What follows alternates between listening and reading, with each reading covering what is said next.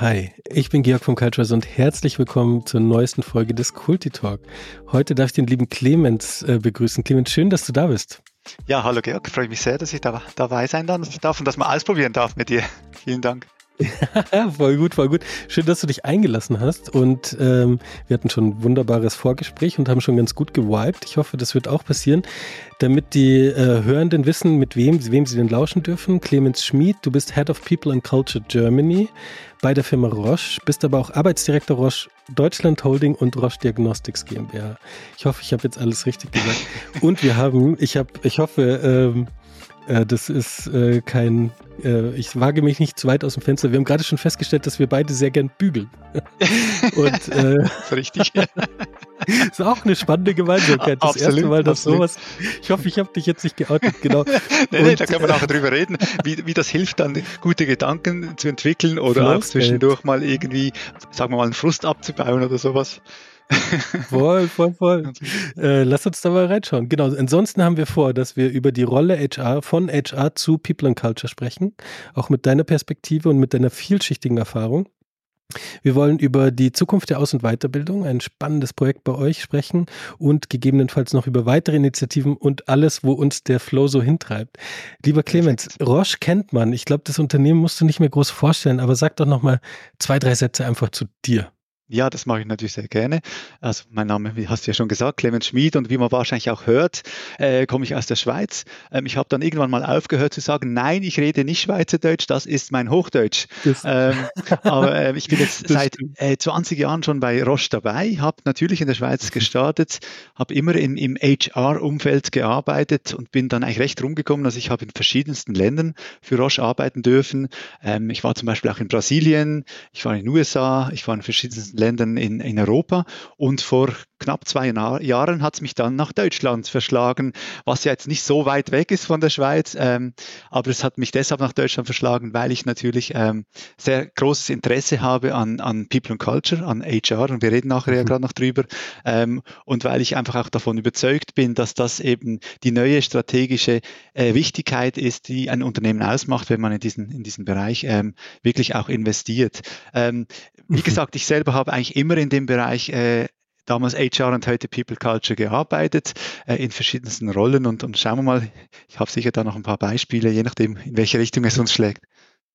Ja, sehr gut. Dankeschön für die Vorstellung. Das ist ja eine beeindruckende ähm, Konzernkarriere und Roche ist ja wirklich riesig und du hast so die großen Vorteile, würde ich jetzt mal sagen, von so einem Konzern, also ähm, Mobilität innerhalb des Unternehmens, also Brasilien, USA ist ja mega bereichernd, wenn du dort auch arbeitest und in unterschiedlichen Funktionen bist.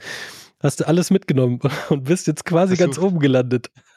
Naja, also, aber es ist auf jeden Fall so, ähm, man, man kann, wo, wo man auch immer hingeht. Also ich finde es ich find's, ähm, unglaublich schön, wenn man, wenn man Sachen mitnehmen kann. Und, und das ist ja dann auch so ein bisschen der Link, wo wir nachher drüber reden. Kultur. Jed, jedes Land, jede Region hat ja eine Kultur und man kann ja eigentlich immer wieder was lernen, was mitnehmen, aber auch was bringen. Und das ist eigentlich das Schöne dran. Das stimmt, das stimmt. Ich finde da die, ich war ein Jahr in China, ist schon Ewigkeiten mhm. her, aber das war noch so zu Studium und habe da, ähm, ähm, also als Auslandsstudent quasi, ins Auslandssemester gemacht in Peking und war dann ein halbes Jahr bei BMW. Das war mein erster richtiger Corporate-Job, so mäßig. Mhm. Ich bin da auch ein paar Jahre dann hängen geblieben und es war so spannend, in diesem Joint Venture in China ähm, zu arbeiten und zu agieren und auch so die ersten Arbeitserfahrungen zu machen und ich finde, was total wichtig ist, ist so die innere Haltung, wie man dann in so einer ausländischen Einheit unterwegs ist. Weil, äh, to be honest, manche von den Expats waren eher so, ja, wir zeigen euch mal, wie es geht, so mäßig. Mhm. Und andere waren eher offen und neugierig. Und ich glaube, das braucht es als Haltung, um wirklich bereichernd zu sein, aber auch was mitzunehmen dann und selbst bereichert zu sein. Würdest du dem zustimmen? Absolut, also man muss sich wirklich darauf einlassen. Ich glaube auch, man muss sich vorbereiten, also man, man darf das nicht mhm. unterschätzen, auch wenn man, du, du hast es gesagt, ich meine, oft ist es so, bei Großunternehmen geht man als Expert wohin und da wird einem schon ziemlich mhm. viel unter die Arme gegriffen, es wird einem also man, man muss sich nicht um die Wohnung kümmern und so weiter. Das Ticket kommt automatisch ähm, und deshalb ist es, glaube ich, umso wichtiger, dass man sich wirklich äh, äh einlässt auf, auf die Kultur, einlässt. auf die Menschen mhm. da ähm, und was ich ganz spannend finde, das hat jetzt gerade bei mir wieder getriggert, so ein Gedanke, ähm, man, man, kommt ja aus einer Firmenkultur heraus und, und ich finde, Roche hat eine sehr starke Firmenkultur und auch eine sehr ja, menschenorientierte Firmenkultur, sehr unhierarchisch. Hm. Und das ist, ein, das ist ein Weg, wie wir miteinander arbeiten. Und dann kommst du in ein anderes Land, wo vielleicht die Kultur des Landes ganz anders ist als bei uns in Westeuropa. Aber gleichzeitig ja. hast du auch die Firmenkultur. Und dann ist es so, dann ist es so ein Miteinander. Also dann lebst du im Prinzip in der Firma, lebst du das, was du gewohnt bist, da gehen wir miteinander um als Menschen, wie wir das bei Roche machen, wo wir uns unterstützen, wo wir da sind füreinander und musst vielleicht gleichzeitig auch natürlich mit dem Umfeld oder mit dem, mit dem kulturellen äh, ja, drumherum äh, umgehen können, weil das ist teilweise natürlich auch gar nicht so einfach dann. Er ist auch teilweise ja diametral unterschiedlich. Also ich ja, stelle mir gerade ja. Brasilien mit Sprache, mit Kultur, ja, oh mit äh, das Land komplett, allein das Land ist ja schon so vielfältig und so riesig. Also absolut. das stelle ich mir total an, aufregend und spannend vor. Aber genau, es braucht die Haltung und ich habe das damals, wir waren ja Studenten, äh, also so als Werksstudenten angestellt vor Ort, lokal. Also wir hatten nicht den mhm. großen Luxus der Experts in China, aber mhm. selbst wir hatten, also wir haben gelebt wie die Könige in China ja, sozusagen. Ja, also ja, genau, genau. sprichwörtlich, weil wir coole Wohnungen hatten, die wir uns sonst nie hätten holen würden mhm. und so. Davor war ich in so einem Studentenwohnheim äh, mit geteilten Zimmer und so. Also es war echt auch für mich ein Culture Clash. Aber ich muss auch sagen, kritisch, hat, hat mich sehr geprägt, positiv, aber ich habe eben viele erlebt, viele Experts, also ich will jetzt kein Blaming machen, aber ich habe viele erlebt, die eben nicht gut vorbereitet waren mhm. und die auch teilweise ja, schon ein paar ja. Jahre vor Ort waren. Ja. Und wir waren da in Shenyang, also das ist keine Großstadt, also es ist schon eine Großstadt mhm. mit acht Millionen Einwohnern damals gewesen, aber ja, äh, wir ein Industriedorf. Äh, ja, ist ein bisschen anders als die Schweiz. genau.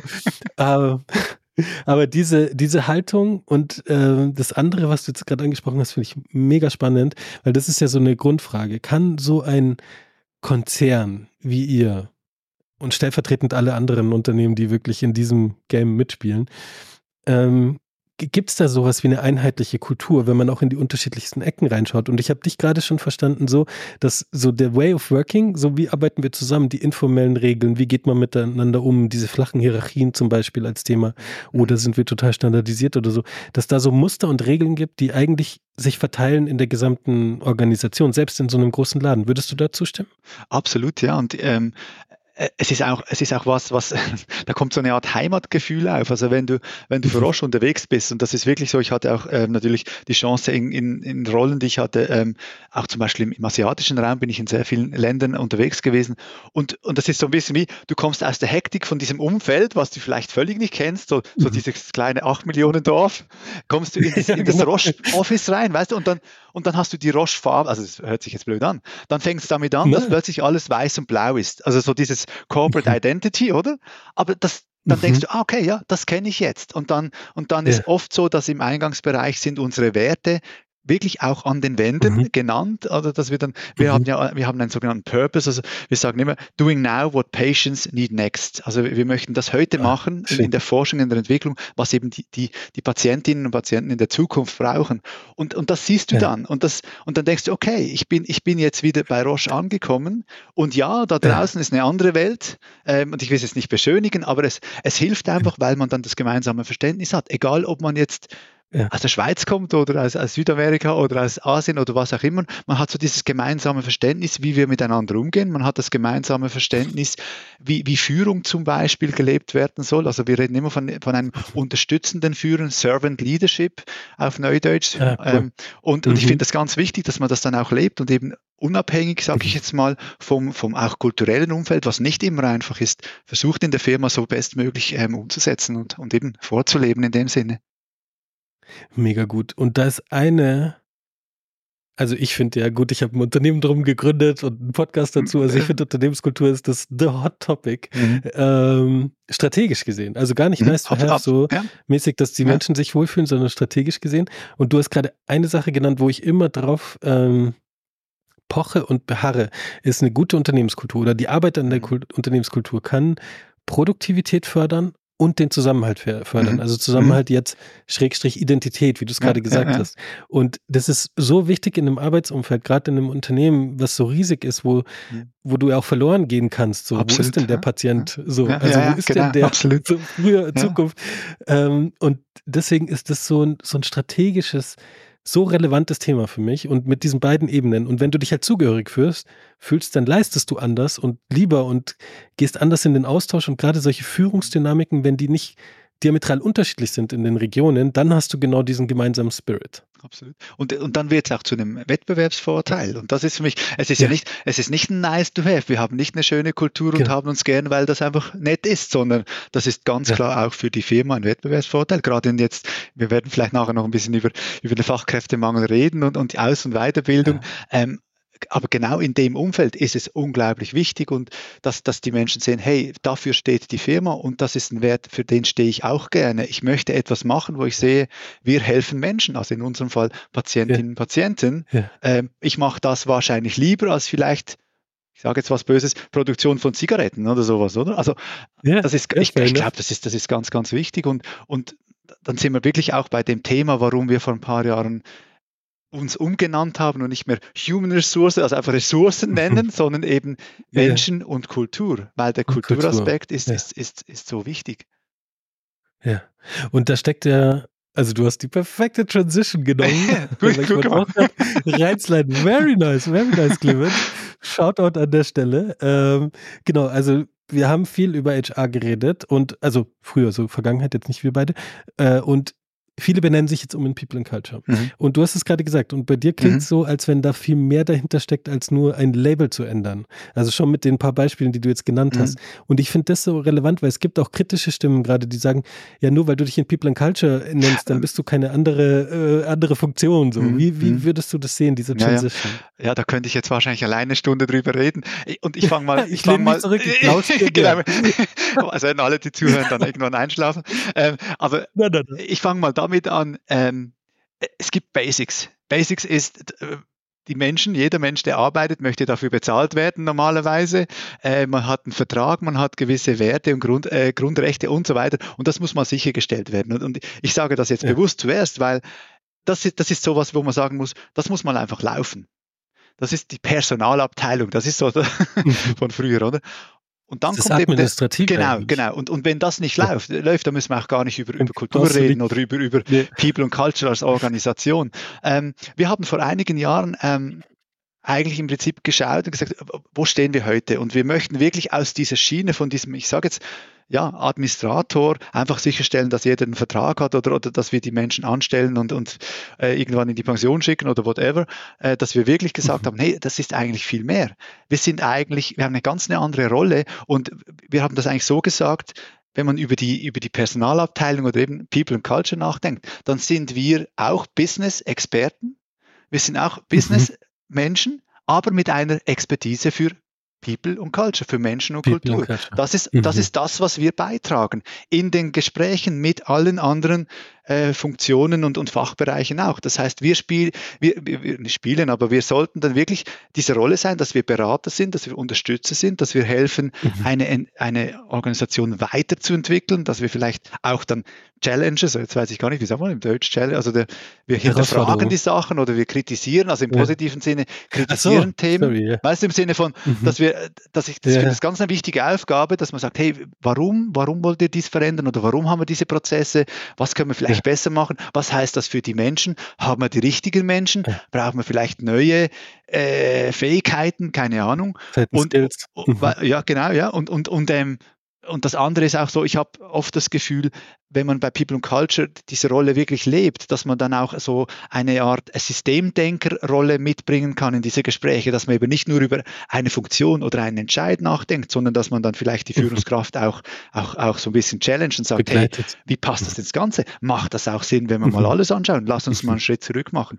Und, und wenn du das, das alles hörst, dann, dann ist das nicht, dann hat das nichts mehr mit Administration zu tun. Dann ist das eine Unterstützung ja. von unseren Fachbereichen. Und, und das ist eben dies, ja. das, was wir als People and Culture verstehen. Ähm, was wir dann gleichzeitig noch gemacht haben, vor drei Jahren haben wir das, haben wir das umgestellt, dass wir die ganze Organisation auch jetzt organisatorisch von einem, ich sage jetzt mal eher lokal getriebenen Setup in ein globales mhm. ähm, ähm, Netzwerk um, umgestellt haben. Das heißt, wir mhm. haben im Prinzip alle Kolleginnen und Kollegen haben, ähm, also wir haben geschaut, was macht wer und wie passt das in die verschiedenen Expertenthemen rein und haben dann sechs sogenannte Chapters gegründet, also mhm. Experten-Chapters, zum Beispiel ein, ein Chapter, das sich um Aus- und Weiterbildung kümmert oder ein Chapter, das sich um Pay Performance, äh, also ähm, Leistung, Bin Geld und so weiter Leistung, kümmert. Und, mhm. Genau. Und, und, und dann hast du im Prinzip diese Chapters, die sind global aufgestellt. Das heißt, dein Team muss nicht in Deutschland sein. Das kann sein, dass deine mhm. Kollegin in England sitzt und der andere Kollege in China. Aber zusammen seid ihr mhm. dieses, dieses Expertenteam, was eben weltweit dann die Organisation unterstützt. Das ist so, ich könnte jetzt noch weiterreden, aber ich weiß, ich, ich, ja, ich, sehe dir an, dass du was sagst. weiter zuhören. Äh. die ganze Zeit, du bietest, du bietest mir so viele Rückfragen, Brücken, okay. Inspirationen an. Das ist wirklich eine Freude, weil, weil These. Äh, ein paar der Kultitalk-Hörenden, ich will keine Zahl sagen, die dir jetzt gelauscht haben, ähm, die haben sich gedacht, ja genau, so muss es sein.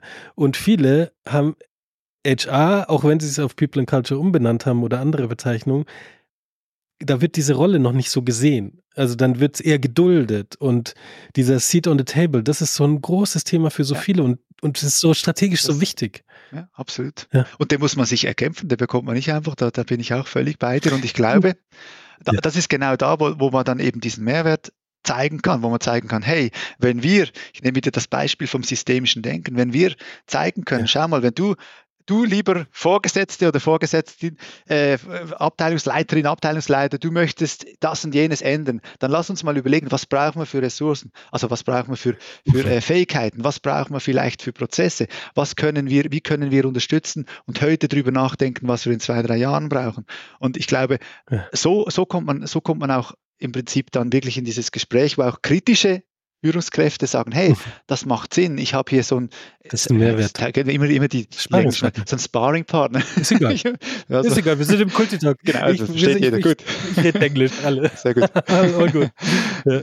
Genau, dieses Sparringspartner ist total wichtig und ich wollte jetzt gerade so ein bisschen ketzerisch fragen, ja, ja. weil es gibt ja schon noch, ich sage jetzt mal in Anführungszeichen, die Oldschool-Führungskräfte, die sagen, hey, Clemens, wir ändern doch einfach den Prozess und dann ist ja. das durch. Da brauchen wir doch ja. nicht jetzt hier so ein Shishi machen. So.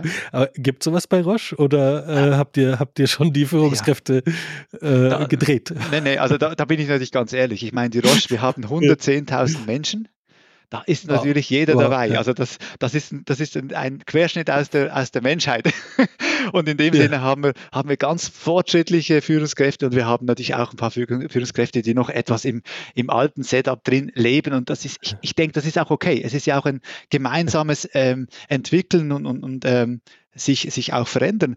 Ähm, in, als du das gesagt hast, das hat natürlich gerade getriggert. Ich meine, ich habe einige so Diskussionen gehabt mit Führungskräften. Mhm. Ähm, ja, ist es das mhm. nötig und drum und dran? Und ich glaube, die heutige Zeit gibt uns gerade recht. Also wenn, wenn wir jetzt über Fachkräftemangel ja. nachdenken und gerade die Generation nach uns, sage ich jetzt mal ganz frech, Georg, ähm, da, das sucht, ja, ich meine, die Leute suchen, die, die, die, die Menschen suchen die Firma aus und nicht die Firma die Menschen. Ja. Und dann sind wir ja. wieder bei der Kultur oder bei Aspekten wie inhaltlich, hey, was habe ich für einen Job, was kann ich machen? Kann ich mich auch mhm. immer in einem gewissen Maß selbst verwirklichen? Habe ich die Chance, Entscheidungen auch machen zu können? Und wenn du dann in einem Führungs Vakuum drin bist, wo du im Prinzip nur ausführst, dann glaube ich, dass die Menschen, die was machen, bewirken wollen und auch wirklich gut sind und vorwärts, also Drive haben und dass die ja. dann auch da gar nicht hängen bleiben.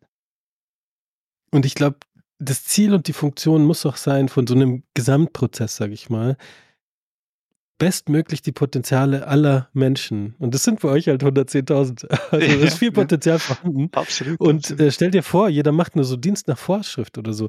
Und du kriegst keine High-Performing-Culture ohne diesen Purpose, ohne, ohne dieses Gefühl, ich habe einen Mehrwert oder meine Stimme wird auch ernst genommen. Das ist, findet ganz oft in so, gerade in großen Unternehmen, Großkonzernen, ist es so eine hohe Machtdistanz zwischen den Führungskräften, dass die Kompetenzträger, die das wirklich wissen, gar nicht also jetzt auch im Business, jetzt unabhängig von mhm. People and Culture, gar nicht in die Entscheidung eingebunden werden. Das wird so von oben nach unten und dazwischen ist so, also gar nicht gegen die Menschen oder so, die machen alles richtig nach der Logik der Kultur.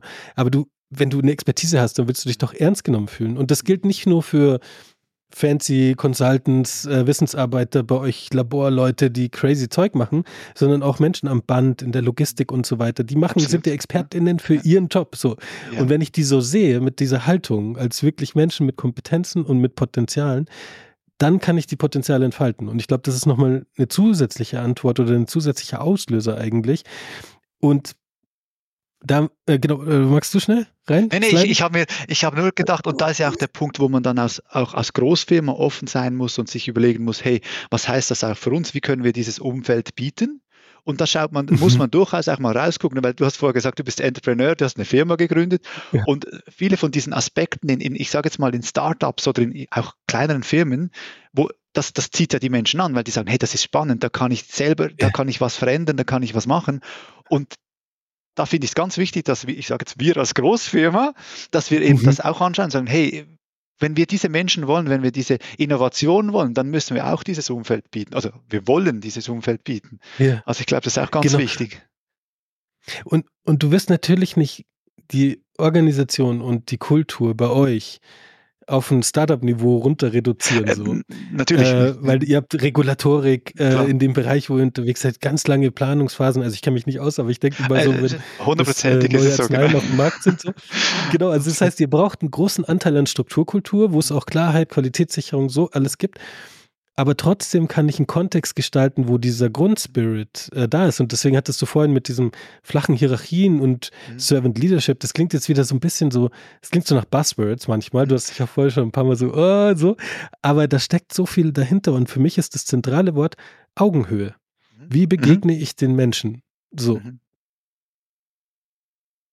Absolut, absolut. Und, und äh, du hast, hast natürlich auch recht. Ähm, ich, ich muss ja was zum Buzzword sagen. Also ich bin, ich bin, ich bin kein Fan von Buzzwords, aber gleichzeitig oft ist es, hilft es einfach, um, um, um mal kurz einfach das Thema sozusagen anzureißen. Ja, und da muss man aber dahinter gucken, finde find ich, bin ich völlig ja. deiner Meinung. Und ich glaube, das mit der Augenhöhe, das ist unglaublich wichtig. Das ist auch unglaublich wichtig, ähm, wie soll ich sagen, wenn man, wenn man dann zum Beispiel die, die verschiedenen Spieler äh, anschaut, ich, für mich ein gutes Beispiel in, in Deutschland, äh, was ja ganz anders ist als in vielen anderen Ländern. Wir haben ein, traditionell ein, ein sehr, gutes, sehr gute Zusammenarbeit zum Beispiel zwischen Arbeitgeber und Arbeitnehmervertretungen, also die Sozialpartnerschaft.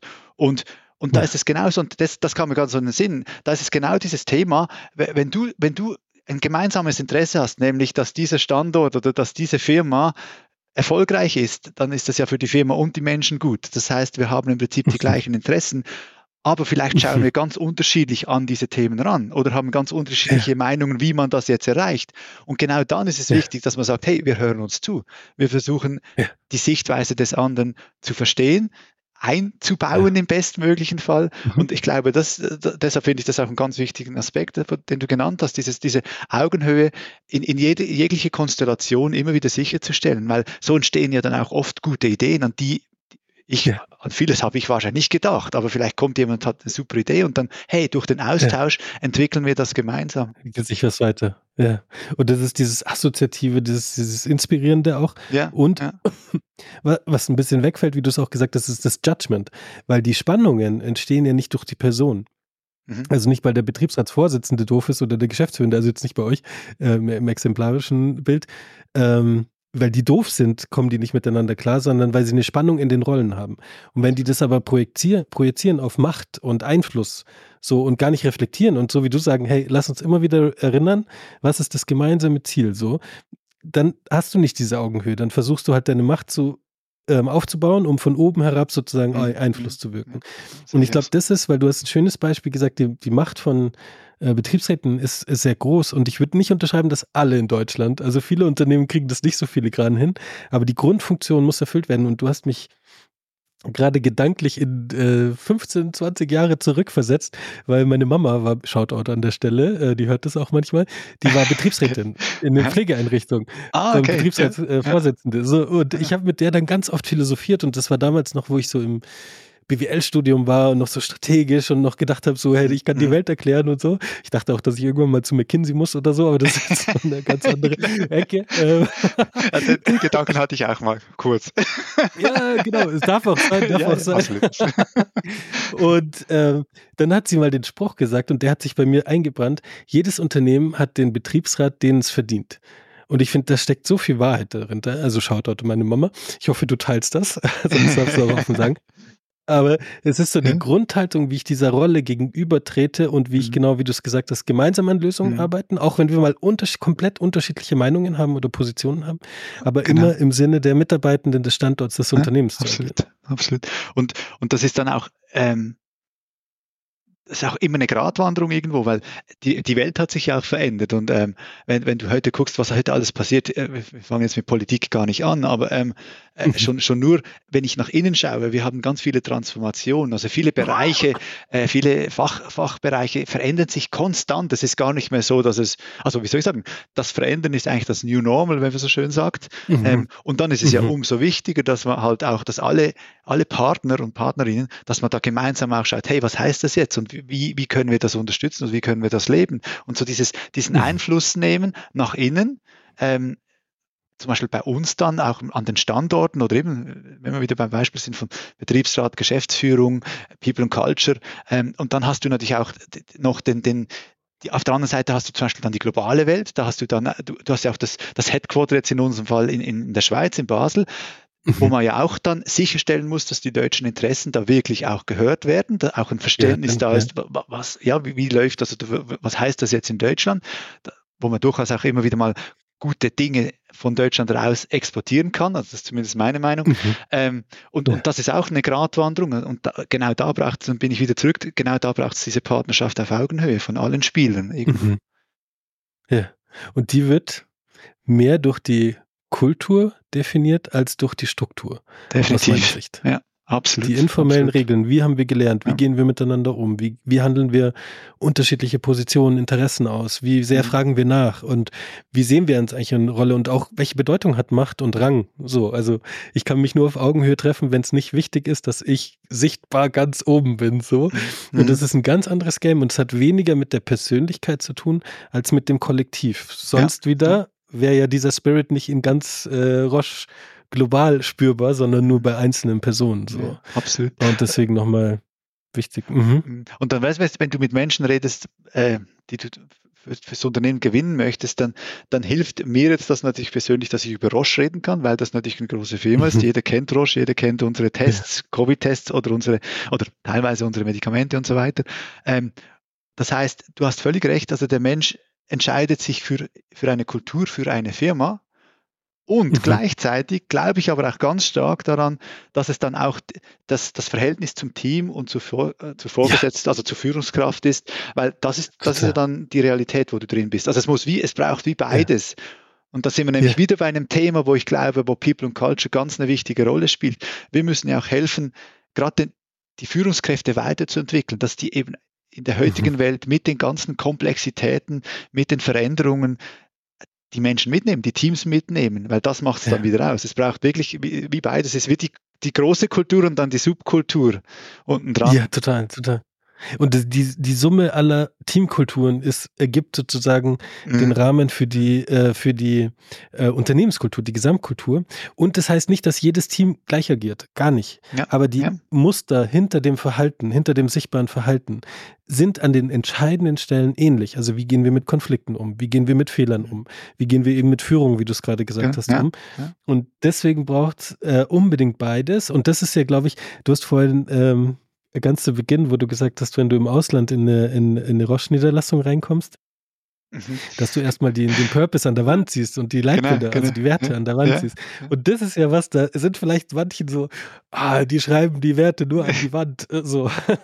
Und das ist ja das Problem, dass es oft nur beschrieben wird und so eine, ja. äh, so eine äh, Meinung steht, äh, wenn wir entscheiden, als Geschäftsführung, dass wir uns so verhalten, das reicht. Aber es reicht eben nicht, weil du brauchst den Übertrag in die einzelnen Kontexte. Absolut. Ja, ja und, und, und ich glaube auch bei der Kultur, das ist so, das ist das gut, wo man auch nicht, man kann das auch nicht, wie soll ich sagen, artificial machen. Am Ende des Tages, es fühlt sich mhm. an oder es fühlt sich eben nicht an. Ja. Und ich glaube, also ja. wie du sagst, es ist ja diese, dieses Rollen, Modell, was, äh, also ja, jeder muss ja irgendwo auch das vorleben und, und ein Role Model sein in ja. dem Sinne. Und das finde ich, finde ich auch ganz, ganz wichtig. Ja. Voll. Role Model, Role Model und Enabler. Also ja, auch ja. solche Prozesse ja. bewusst, so wie du gesagt hast, die Führungskraft muss sich auch einlassen, dich als Sparingspartner anzunehmen. So und zu sagen, ah, vielleicht ist da mehr dahinter. Und das ist mehr so die Enabler-Rolle. Und das andere ist, wie lebst du es vor und bist äh, wirkliches Role Model so. Und ähm, was aus meiner Sicht in dem Kontext äh, entscheidend ist, und das, by the way, ist auch die, das, worum wir unser Unternehmen gebaut haben, ist, dass der Dialog in den Teams stattfinden muss. Zu gewissen Themen, zum Beispiel zu den Werten oder zu Themen aus dem Diversity, Equity, Inclusion, Belonging Bereich oder zu Fehlerkultur oder so. Dass du diesen Dialog kreierst oder einen Kontext kreierst, wo das Team sich hinterfragen kann, wie tun wir die Dinge, pointiert auf ein Thema und dann entscheiden kann, was wollen wir verändern, weil jede Kultur kann sich weiterentwickeln und verändern. Und diesen, diese Dialogfähigkeit, also eigentlich wirklich nicht nur bilateral zu führen, sondern auch zu sagen, ich bin verantwortlich als Führungskraft, um diesen Kontext zu gestalten und diesen Austausch, dieses Verhandeln, dieses Reflektieren gemeinsam hinzubekommen, das habe ich so manchmal das Gefühl, das ist noch nicht in allen Unternehmen angekommen, dass das eigentlich ein Leadership Skill ist. Absolut, das ist definitiv so. Und, und, und eben ich, ich möchte nochmal betonen, ich meine, wir sind so ein großes Unternehmen, auch bei uns läuft nicht alles perfekt. Also das ist ja auch immer eine ja. Wunschvorstellung, dass, dass da alle sich so ja. verhalten oder dass wir da schon sind. Natürlich nicht. Aber, und ich glaube, du hast ein guten, äh, gutes Beispiel ähm, gebracht. Ähm, wenn wir, wenn wir eine Verhaltensveränderung wollen, dann nützt das nichts, wenn wir das an die Wand klatschen oder wenn wir sagen, so, neue ja. Regel, keine Ahnung, auf dem Werksgelände bitte nicht mehr als 20 km/h fahren. Ähm, und sonst gibt es eine Buße. Ja? Sonst gibt es eine Buße. Ja. Na, äh, jetzt kann man drüber, ja, das kann man machen, ja, aber ich glaube, dass das ähm, hilft nicht, wenn man aber darüber redet, warum das wichtig ist und was, was das mit Sicherheit zu tun hat und mit, mit Respekt vor den anderen und, und ähm, ja. wenn man darüber redet im Team, hey, lasst uns auf, das, auf das gucken, dann, dann also ja. man zeigt sozusagen die Vision, warum das wichtig ist. Ja, genau. Dann ist das, dann ist das genau. ganz anders und dann kann das jeder mittragen. Und dann ist es nicht ja. einfach nur die Buße, die ich vielleicht draußen nachbekomme, wenn ich falsch genau. parke, sage ich jetzt mal. Und ihr Schweizer kennt euch aus mit Bußgeldern. ja, wisst wie man die. Uff, ja, ja, ja. ja, ja wie man okay. die so hoch machen kann, dass man schon vorsichtig ist. Aber es ist. Ähm, Zugfahren. genau, genau, es ist das Beste dran, ja, genau. Ähm, das, aber das ist ein wunderschönes Beispiel, weil du, weil du kreierst ja auch einen unterschiedlichen Kontext. Also du kannst die Wahrscheinlichkeit erhöht sich aus meiner Sicht, wenn du eher diese Vision teilst und die Leute verstehen, warum und kriegen auch mit, reflektieren und sagen, ah, okay, das ist eine Verhaltensveränderung. So wie wir individuelles Verhalten ja auch nicht einfach so verändern, weil wir was lesen oder jetzt äh, neue Vorsätze uns machen oder so, sondern wenn wir reflektieren und sagen, warum mache ich das eigentlich? Warum ist es mir wichtig? Und je, je größer dieser, dieser Antrieb ist und, oder die Vision, je spannender, aufregender, toller, umso besser ist es. Und es können auch ganz pragmatische Sachen sein, wie eben Geschwindigkeitsbegrenzung einzuhalten für die Sicherheit von Menschen. So. Genau, genau. Und, und dieses Regeln ist halt das andere und Strafen ist halt ein anderer Ansatz. Der ist, der geht schneller. Also ich kann schneller das Schild aufstellen und den Bußgeldkatalog kommunizieren, so als die Leute zu sagen, hey, lass uns drüber reden, lass uns äh, das reflektieren und ändern. Aber es kann auch sein, dass es dann funktioniert. Also, dass die Leute, dass die Strafen so hoch sind oder so, oder die Sorge so hoch ist, dass es dann funktioniert, das Verhalten, gewünschte Verhalten stattfindet. Aber es kommt aus einer negativen Emotion heraus, genau, wird genau, das ja. gewünschte Verhalten gezeigt. Und das ist nochmal ein Riesenunterschied. Und, und man ist dann eben nicht mehr anders als alle anderen. Da draußen gibt es genug Bußen ja. und Buß. Hingegen, wenn ja. ich sage, hey, hey, bei uns, wir halten uns, also wir bleiben jetzt bei dem Beispiel, wir halten uns an die Verkehrsregeln, weil mir, mir ist wichtig, dass ich nicht meine Kolleginnen und Kollegen gefährde. Ich weiß, dass es ganz ja. wichtig ist für unser Standort, weil, weil bei uns sind ganz gefährliche Güter unterwegs, whatever. Ja. Und das ja. macht Sinn und das macht einen Unterschied und das macht für mich, das ist für mich anders als woanders. Und, und, dann hat man schon wieder einen ja, Mehrwert geschaffen oder, oder, oder sich differenziert, genau in dem Sinne einen Konkurrenzvorteil aus, ja, ja und das sind Kultur, aus der Kultur heraus. Sind dann manchmal die ganz pragmatischen Sachen. Also ganz ja, pragmatische absolut. Sachen, die, wie verhalten wir uns gegeneinander? Und da geht es ja um Respekt, Wertschätzung, eben Gemeinschaftsgefühl. Und das äh, kann ein Riesendifferentiator mhm. sein. Äh, lieber Clemens, Du hast es vorhin schon mal gesagt, ähm, oder hast jetzt mehrfach sind wir in das Thema äh, Fachkräftemangel gegangen und das ist natürlich für ein mhm. Unternehmen wie bei euch ein Riesenthema. Und es geht auch viel um Aus- und Weiterbildung, also nicht nur die High-Level, mhm. ähm, äh, also auch natürlich mit Weiterbildung, auch, äh, aber auch um die Ausbildung, also schon mhm. ganz früh zu starten. Wie kriegen wir Talente? Wie halten wir Talente Retention? Und äh, da habt ihr ein Projekt, äh, mhm. worüber ich dich gern befragen würde. Mhm, gerne. Magst du ein bisschen Kontext geben? Was ja, ist das? Gerne. Was, was verbirgt ähm, dahinter? Mhm. Also wir haben ja in, in Rostdeutschland haben wir vier Standorte und wir bilden an jedem Standort auch äh, Azubis aus und auch ähm, wir haben auch Studenten, also Studierende von den dualen äh, Universitäten äh, und ich muss Jetzt kann man überlegen, ich glaube, wir haben so knapp zwischen 600 und 700 Azubis und, und, und mhm. Dualstudierende bei uns an diesen vier Standorten mhm. verteilt. Und das ist wirklich gut, das läuft wirklich gut und das macht auch Spaß und man sieht wirklich auch, das funktioniert. Wir haben auch großes Interesse an diesen Ausbildungen, dass wir, was wir sehen. Äh, und gleichzeitig ähm, haben wir uns vor etwas mehr als vor einem Jahr haben wir gesagt, hey, eigentlich mit allem, was da draußen passiert, wir müssen uns überlegen, wo geht das hin? Lass uns jetzt aus der Stärke heraus, aus dem, was funktioniert, mhm. überlegen, was müssen wir heute ändern, damit wir auch in fünf ja. Jahren noch sagen Morgen. können, hey, wir sind am richtigen Ort, oder? Mhm. Und dann haben wir gesagt, mhm. wenn, wenn du guckst, wie sich alles verändert, eben äh, angefangen ganz high level mit dem Fachkräftemangel, dass du eigentlich heute und ich finde Fachkräftemangel übrigens ist auch ein bisschen ein falsches Wort. Es ist nicht ein Fachkräftemangel, es ist auch ein Expertisemangel. Also das heißt, teilweise mhm. ist das ist auch noch nicht nur, dass wir zu wenig Fachkräfte haben, wir haben auch teilweise keine Fachkräfte für die Fähigkeiten oder Erfahrungen, mhm. die man plötzlich jetzt braucht und die man vielleicht früher nicht ja. gebraucht hat. Und dann ist dann für mich wieder ja. der Link zurück, dass wir gesagt haben, hey, lass uns das mal anschauen. Lass uns überlegen, was mhm. braucht's für Profis in fünf oder in zehn Jahren? Also was für Berufsbilder wollen wir dann oder ja, brauchen wir dann und wollen wir heute ja. anfangen auszubilden, dann wird wir dann eben die, die Experten oder Expertinnen und Experten wirklich bei uns haben. Und, und so sind wir dann wirklich in dieses Projekt eingestiegen und dann haben wir immer mehr äh, geschaut, was könnte man auch noch anschauen. Da haben wir zum Beispiel gesagt, okay, und wenn man die jungen Menschen heute anschaut, die haben eine ganz andere Vorstellung. Wir haben schon drüber geredet von, wo will ich hin? Purpose als, als, mhm. als wirklich Ziel mhm. und so weiter. Was heißt das jetzt auch für die Ausbildung? Das heißt wahrscheinlich, dass auch die Ausbildnerinnen und Ausbildner Rollen sich verändern. Vielleicht vom Lehrer mhm. etwas weg, mehr zum Coach. Also haben wir mhm. gesagt, hey, lass uns auch das anschauen. Also wie mhm. verändert sich das Berufsbild der Ausbildnerinnen und Ausbildner? Also wie verändert mhm. sich das Portfolio, wie verändert sich das Berufsbild und wie kommen wir an die Menschen ran? Also das ganze Marketing-Thema, wo sprechen wir junge Menschen an? Das funktioniert auch nicht mehr mit einer Ausschreibung in der, in der lokalen Zeitung irgendwo in Hinterseen und Oberdorf.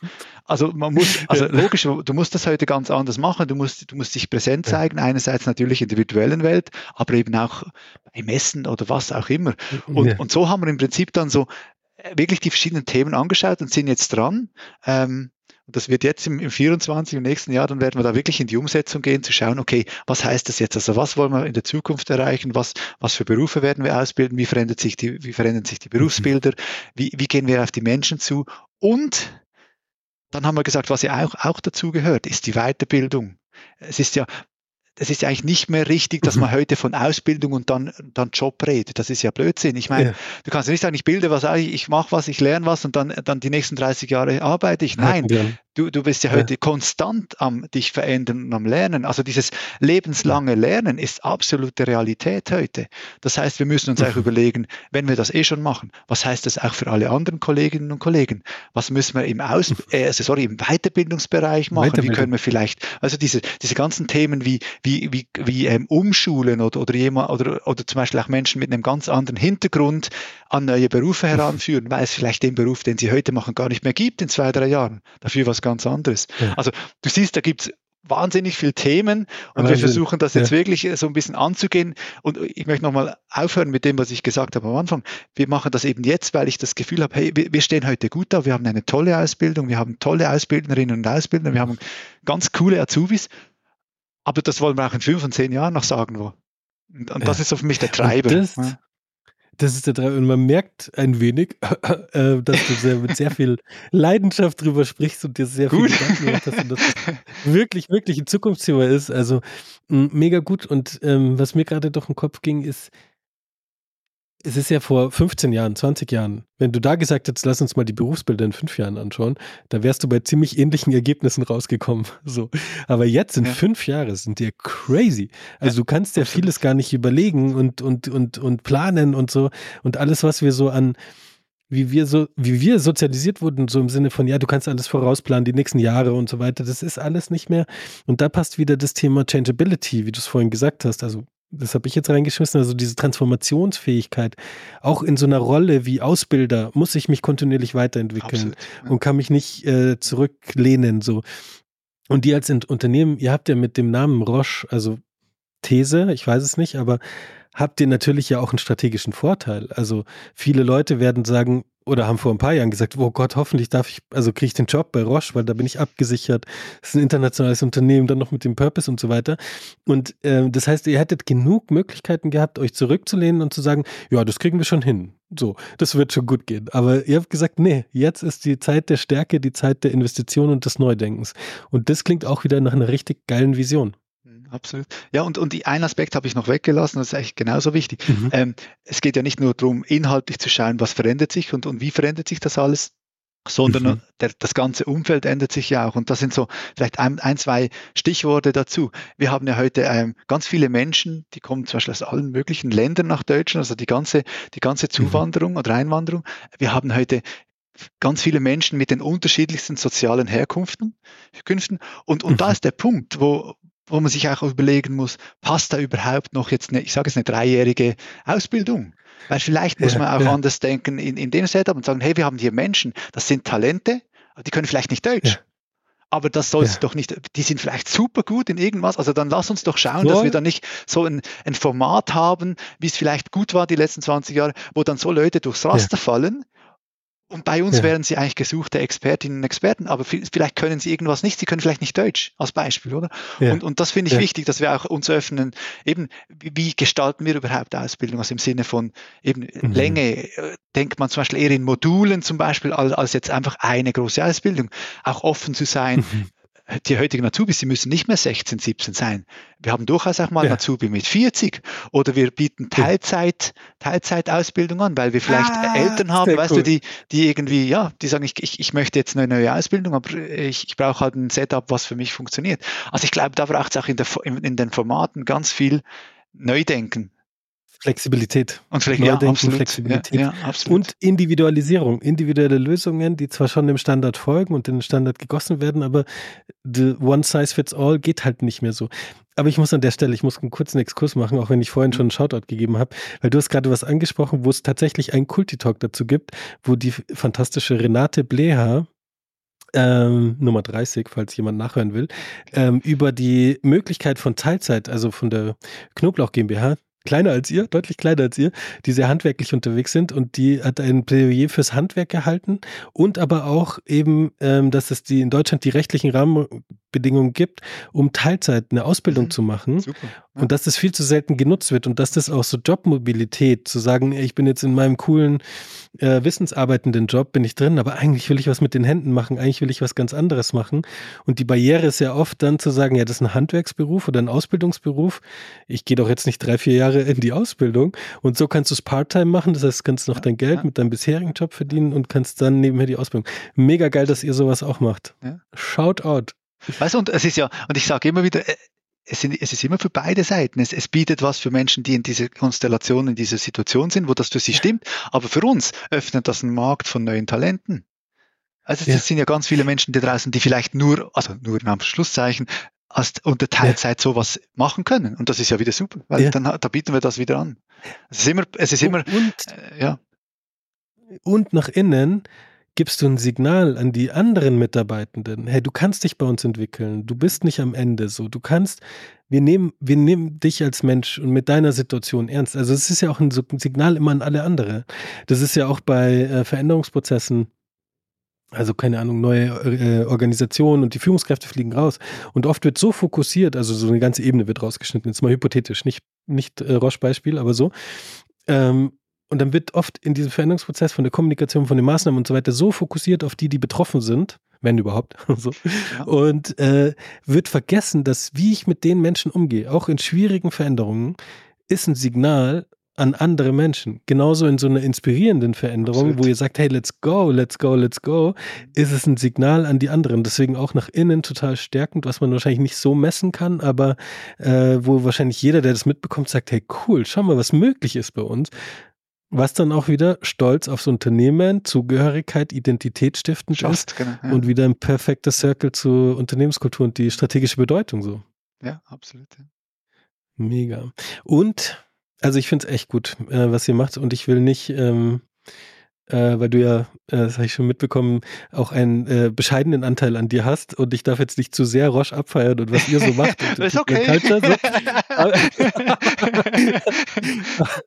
aber, ich finde alles, was, was du jetzt gesagt hast und erzählt hast, hat so viel Hand und Fuß und was für mich, und da will ich deine Rolle und deine Hierarchieebene schon nochmal reinschmeißen, auch wenn die bei euch offensichtlich nicht so relevant ist und für dich persönlich scheinbar nicht so, äh, sich nicht so relevant ist, also zumindest nach außen zu tragen, ist ähm, solche Sätze wie People and Culture muss strategisch sein, die Kultur ist ein strategisches Ding, Aus- und Weiterbildung müssen wir wirklich neu denken. Die, die fallen so leicht. So. Also die fallen so leicht, weil es so logisch ist, wenn man mal ein bisschen reindenkt und nicht irgendwie konträr unterschiedlicher Meinung ist. Aber zu sagen, schau mal, ich verantworte den People and Culture Bereich in so einem großen Unternehmen, in so einer großen wichtigen Region ähm, und mit den globalen Schnittstellen, die du auch beschrieben hast, so und ähm, mit den Chapters und so, da finde ich, da hat das nochmal so ein anderes Gewicht. Weißt du? Also nicht, dass ich dir mehr glaube als jemand anders, der das erzählt, aber ich glaube, die Wege, die ihr als Unternehmen dort genommen habt oder die Schritte, die ihr nehmen musstet, um auf dieses Level zu kommen, sind anders als in anderen Unternehmen und da sind viele noch hinterher oder viele haben es auch geschafft, aber es ist nicht so, ist halt ein Unterschied, wenn man über 110.000 Menschen redet, als wenn man über 200 Leute redet. So. Deswegen Shoutout an dich und an der Stelle. Danke und dir. Jetzt versuche ich noch eine Brücke, die könnte ein bisschen cheesy sein, deswegen kündige ich schon mal an. Weil es, ähm, es klingt ja einiges, und so wie ich dich gerade äh, euch abgefeiert habe, klingt ja einiges sehr preisverdächtig.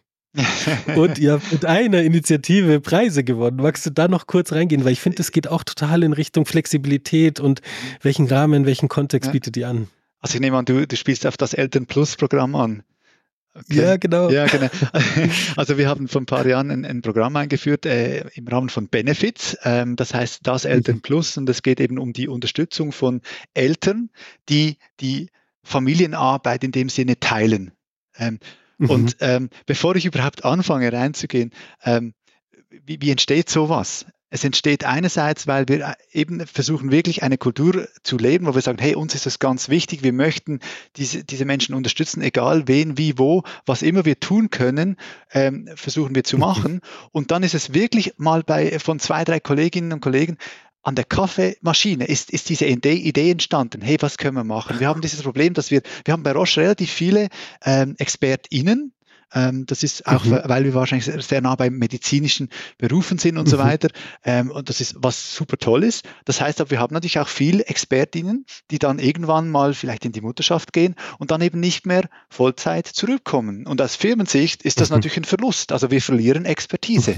Durch, und es, ja. ich sage jetzt mal, ich rede jetzt immer von, von den Frauen, von den Expertinnen. Es gibt natürlich auch Männer, aber es ist natürlich schon ganz, ja. ganz ein großer Anteil von, von Frauen, die eben, die ähm, normalerweise dann eben in, in Teilzeit zurückkommen. Und dann hat man sich überlegt, was können ja. wir machen?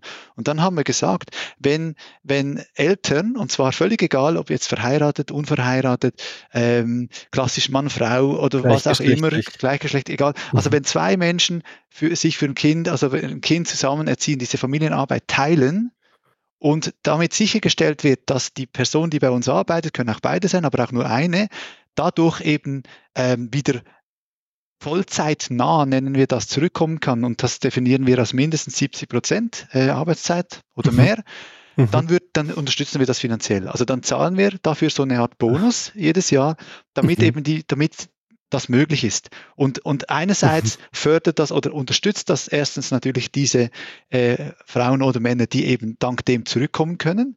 Und andererseits mhm. fördert, es, fördert es eben auch dieses Bild, dass wirklich Familienarbeit etwas ist, was man gemeinsam tut und was man teilt. Und, und das, haben wir, das haben wir dann so eingeführt und das ist wirklich eingeschlagen wie eine Bombe.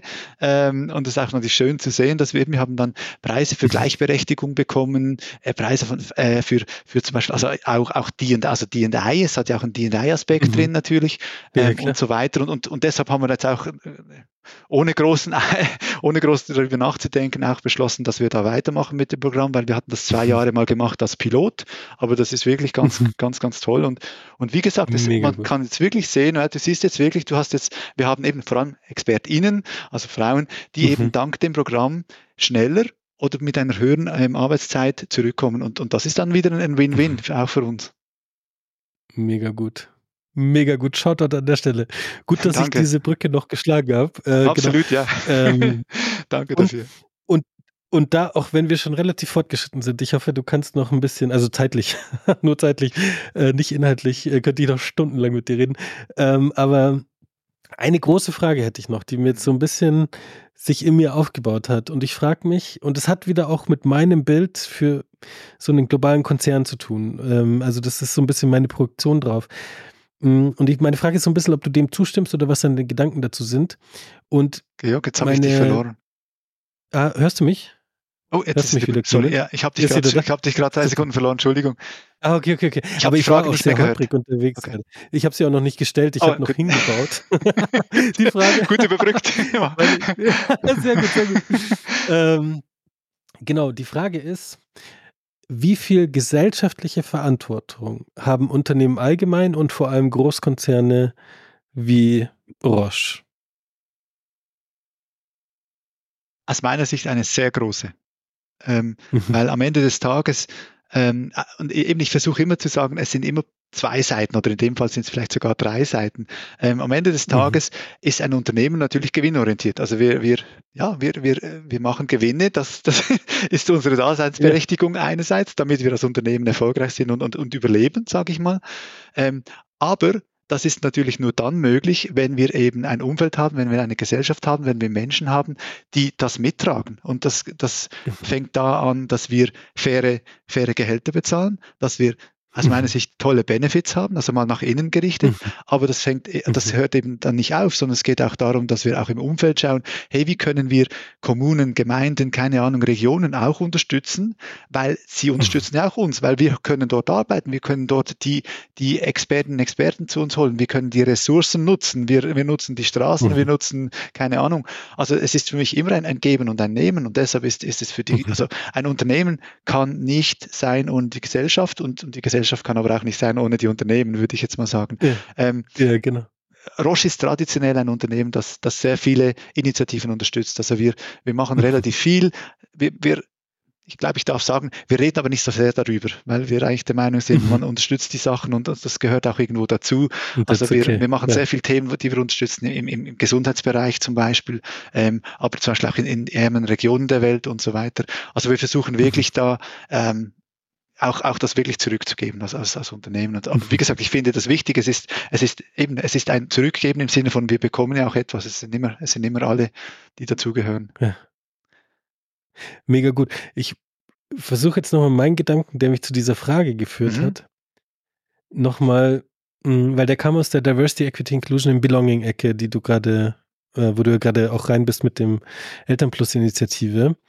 Und für mich ist ganz viel wichtig, ähm, für eine Gesellschaft, Aufklärungsarbeit, diese Offenheit, also viel, was wir gerade über eure Kultur besprochen haben, quasi in der Gesellschaft zu leben. Und in der Gesellschaft ist es gar nicht so leicht, Gender Equality, äh, Gleichstellung wirklich zu leben. So. Und ich glaube fest daran, deswegen haben wir auch in dem Bereich wirklich was Eigenes entwickelt, äh, wo man äh, die Dive Culture quasi kreieren oder, oder weiterentwickeln kann, ähm, ist, dass wenn wir als über das unternehmerische Game möglichst viele Menschen erreichen, dass wir damit auch den Übersprungseffekt haben zu mehr Gleichwertigkeit, Gerechtigkeit, Zugehörigkeit und Inklusion in der gesamten Gesellschaft und dass da sich Corporate nicht wegducken kann und es reicht nicht Regenbogen mal aufzuhängen oder so. Ja, ja. Man muss sich wirklich überlegen, wie gehen wir mit dieser, mit diesen Ressourcen, mit der Macht und mit dem Einfluss, den wir haben, wie gehen wir damit respektvoll um? Und deswegen ist es schön zu hören, dass du das auch so siehst und ihr das als Unternehmen ja auch lebt offensichtlich. Absolut, ja. Und ich meine, das ist ja wirklich der Bogen auch wieder zurück zur Kultur. Du, das ist auch eine gewisse mhm. Verantwortung, dass du das auch mitlebst und vorlebst. Und wir haben ganz am Anfang darüber geredet, wenn man um, also wenn ich rumreise und ich bin in einem Land, wo vielleicht eine ganz andere Kultur ist, ich habe aber die Unternehmenskultur, die eben aus meiner Sicht wirklich sehr mitarbeiterorientiert ist und, und auf Respekt aufgebaut ist. Und wenn man das da lebt, dann gehört das ja, ist das genau der Aspekt, dass man sagt, hey, das soll ja, ja. bitte auch abfärben irgendwo. Das soll ja auch, das soll auch zeigen, genau. was, äh, für was wir stehen irgendwo. Das finde ich ganz wichtig. Ja. Und äh, und es reicht nicht, Diversitätskriterien zu erfüllen. Ah, nö, also das ja, ist gut an ja, manchen Stellen, sondern man muss einen Kontext kreieren, wo genau das, was wir vorhin besprochen haben, also deswegen Perfect Circle ja, durch den ganzen Kulti-Talk jetzt, äh, wo das gelebt wird, dass man hinterfragt, äh, mhm. zuhört, dass man sich auf Augenhöhe begegnet, dass man voneinander profitiert und nicht gegeneinander kämpft, mhm. so. Und das ist dann wirklich, wo du sagen kannst, Diversity, Equity, Inclusion and Belonging kann mhm. wirklich zum Leben gebracht werden. Und das brauchen wir in Unternehmen und das brauchen wir auch in unserer Gesellschaft aus meiner Sicht sehr. Absolut, ja. Lieber Clemens, ich würde das als Schlusspunkt nehmen und mhm. äh, bedanke mich wirklich vom Herzen für deine Zeit, für die spannenden Einblicke dass du mein Abfeiern nicht jedes Mal abgeblockt hast, sondern mich ein bisschen hast übernehmen dürfen. Absolut. Und äh, mega spannend, mega inspiri inspirierend. Ich hoffe, wir bleiben im Kontakt und denken so weiter und wünsche euch ganz, ganz viel äh, Erfolg bei der Projekt Zukunft der Aus- und Weiterbildung. Mega spannend, was da 24 passiert, aber auch alles weitere, was ihr macht. Und mhm. ist, ich finde schon, ihr seid ein bisschen Role Model für den People and Culture Bereich. Wow, ganz, ganz herzlichen Dank. Es hat mir super Spaß gemacht. Gerne ein andermal wieder. Ich freue mich. Danke auch für die, für die Möglichkeit, mit dir dieses Gespräch zu führen. Sehr gern, sehr gern. Dankeschön.